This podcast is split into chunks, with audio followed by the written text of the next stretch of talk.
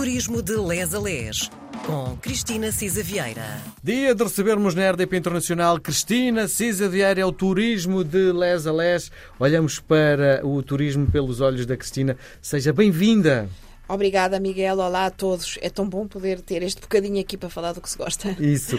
Bom, nós uh, estamos a olhar uh, para o turismo de uma forma que eu acho muito atraente, que é olhando para os livros dos grandes escritores, dos, dos verdadeiros clássicos, uh, aprendemos um bocadinho pelos olhos deles, não é? Pedaços do nosso país, não é? É isso, são as duas coisas, é o dois em um. Aprendemos alguma coisa sobre os escritores e alguma coisa sobre, uh, assim, uh, as, as, marcas que foram deixando ou que o território deixou nos seus livros, não é? Qual o escritor que hoje vamos estar, no fundo, a olhar? Ora bem, nós estamos nos Açores, não é? E, e, e, falámos várias vezes, falámos há uns tempos atrás, nos açorianos ilustres e entre eles no Antero de Quental. Eh, nós começámos uh, pelo Raul Brandão, que, não sendo açoriano, de facto é um escritor que, como ninguém, interpretou uh, a alma açoriana, diria eu, e particularmente o Corvo. Começámos no Corvo, uh, o livro dele que era As Ilhas Desconhecidas, Notas e Paisagens, e o capítulo do Corvo, e desta vez vamos até São Miguel para poder falar. É a maior ilha, não é? É, sim senhora, para podermos falar de Antero de Quental e de... Ele é miquelense, o Antero? É, sim senhora, e de Natália Correia. Portanto, São Miguel é a capital, onde está a Ponta Delgada, eh, do Grupo Oriental, portanto, já sabemos que os Açores são as nove ilhas, Grupo Ocidental, eh, Oriental e Central, e de facto no Grupo Oriental temos eh, São Miguel. São Miguel, já tínhamos dado um pouco nota uh, de São Miguel, que os Açores têm uh, várias controvérsias em torno dos seus descobrimentos, mas um bocado da história de, desta ilha. Acredita-se que ela realmente tenha sido descoberta entre 1426 e 1439. Uh, eh, já estava, de facto, assinalada noutros livros desde o século XIV, no entanto, como Ilha Verde. O seu descobrimento encontra-se descrito como tendo sido, de facto, pelo infante Dom Henrique, desejando conhecer se haveria ilhas ou terra firme nas ilhas afastadas do Oceano Ocidental, enviou navegadores que foram e viram terra a umas 300 léguas ao ocidente do Cabo Finisterra, viram que era ilhas, entraram eh, na primeira, acharam-na desabitada, viram muitos Açores, muitas hum. outras aves, e foram à segunda, que agora é chamada de São Miguel, onde há, aliás, muitas águas quentes naturais. Eh, constitui uma capitania única com a sua vizinha, com a ilha de Santa Maria, e que teve como primeiro capitão donatário Gonçalo Velho Cabral. O povoamento iniciou-se em 1444 e uh, foi por ser dedicado, de facto, ao arcanjo São Miguel, que era então uh, patrono de Portugal e santo de especial devoção do irmão do infante Henrique, portanto, do infante Dom Pedro, que era regente do reino. E daí, portanto, o nome, porque era de facto São Miguel.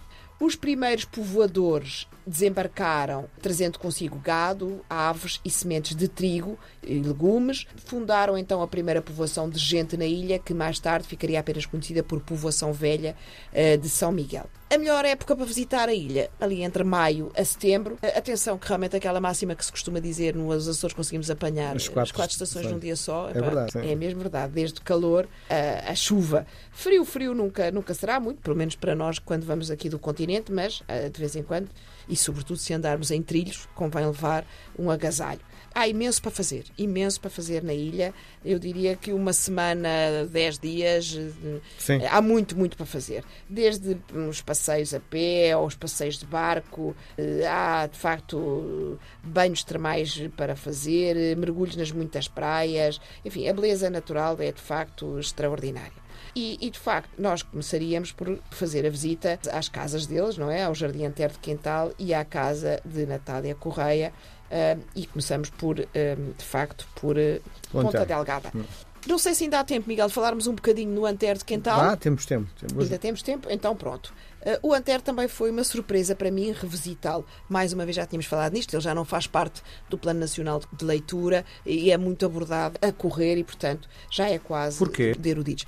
Sabe justificar? Não, eu não sei justificar, mas Sim. podemos estar aqui os dois um bocadinho a dar nota de que hoje a dificuldade de, de reter os miúdos na leitura é- é Sim. muito grande, não é? E, portanto, e com escritores novos também, que também são sempre a surgir e com temas mais atuais. Também é preciso, são, Então, são aquilo que me está a dizer tempos. é que o formato de escrita não é apelativo a uma criança que esteja a começar, a dar os primeiros passos Bem, na leitura. A Manter nunca seria exatamente para crianças, não é? Mas de qualquer maneira, eu, eu acho que é preciso, às vezes, também sermos pragmáticos. É preciso selecionar. Enquanto é. Um, um, quer dizer, eh, temos que saber do Luís de Camões, do Essa de Sim. Queiroz, eh, dos grandes nomes do Fernando Pessoa. Indubitavelmente, isto faz parte da nossa identidade. Estes também fazem, não estou a dizer que não fazem, não é? Sim, o Antero, na sua perspectiva, não faz? Faz, faz. É o que eu estou a dizer. Também fazem parte da nossa identidade. Ajudam-nos a construir como portugueses, não é? E, de facto, eu não sei, eu estou afastada do ensino, é? Portanto, imagino que, eh, ainda por cima, o Antero de Quental, que era um tipo extraordinário, que foi líder da sua geração, não é? Desde os tempos da universidade, da geração de 70, que faziam parte o Essa de Queiroz, o Teófilo Braga, o Ramalho Ortigão, o Oliveira Martins, entre outros, e indubitavelmente um líder, uma figura maior. Portanto, estou convicta eh, que, não fazendo parte uns livros do Antero, mas com certeza que há muita poesia, eh, muito testemunho dele, até porque ele era um tipo revolucionário, não é? E, portanto, com um socialista, com um empenho social muito grande, é um tipo como figura curiosíssima e com escritos notáveis. Portanto, com certeza que há passagens do Antero. Estou a dizer, é estou conhecer em exaustão a obra do Antero de Quental, não há hoje Sim. tempo para isso. Pronto, e portanto, também Bom, aqui. é um consegue definir a sua forma de escrita? Olha, eu não sei, ele teve tanta coisa para lá de ser escritor que não sei muito bem se é pela escrita que devemos só definir, porque ele realmente foi uma mente brilhante. Aliás, ele também tinha uma doença psíquica complexa eh, e, e, de facto, eh, não sei se foi muito inspirado, de facto, por novas correntes de escrita eh, contra, por exemplo, a corrente sentimentalista e ultrarromântico. A escrita dele era uma escrita muito mais eh, virada para o espírito científico europeu, para o envolvimento, para o empenho social e, portanto, eh, era muito, enfim, era uma escrita muito intervencionista, digamos assim. O que é curioso, porque o Antero de Quental nasceu em Ponta Delgada em 1842, oriundo de uma família eh, tradicional, eh, descendente dos primeiros povoadores da ilha, teve uma educação católica, conservadora, eh, muito cuidada. Ele veio cedo eh, para o continente, para Lisboa e depois para Coimbra, veio-se a formar em Direito, mas teve, de facto, permaneceu com esta grande ligação a São Miguel. Mas apesar desta família tradicional, eh, ele, de facto, eh, como eu dizia, foi um líder incontestado da sua geração, eh, que tinha por objetivo, de facto, a geração de 70, que tinha a renovação da cultura, da sociedade, da mentalidade portuguesa, à luz de novas ideias vindas do resto da Europa, designadamente e particularmente de, de França. Uh, e, portanto, uma coisa que nós também ouvimos falar, uh, que foi que desencadeou a questão Coimbra, que foi a carta uh, a Castilho, que ele contestava furiosamente aquela literatura ultra-romântica, centrada de facto no poeta Castilho e muito sentimental. Há coisas engraçadas, o Antero de Quental, apesar de se ter formado em Direito, quis ser tipógrafo, Uh, primeiro em Lisboa e depois em Paris. Ele regressou muito desiludido de Paris uh, e teve, de facto, aí os sintomas da, da doença grave. Era um bipolar com uma psicose maníaco-depressiva. E viajou também uh, e, de facto, teve uma intensa atividade, mas em Portugal também literária. dedicou-se à criação de associações operárias, à publicação de artigos e folhetos de discussão e divulgação do ideário socialista e, de facto, colaborou com vários, com o Ramalho Ortigão, com Manuel da Riaga, com essa de Queiroz, etc. Esteve nas origens das conferências do Casino, cujo objetivo era investigar a sociedade portuguesa, como é que deveria ser, estudar novas ideias, etc.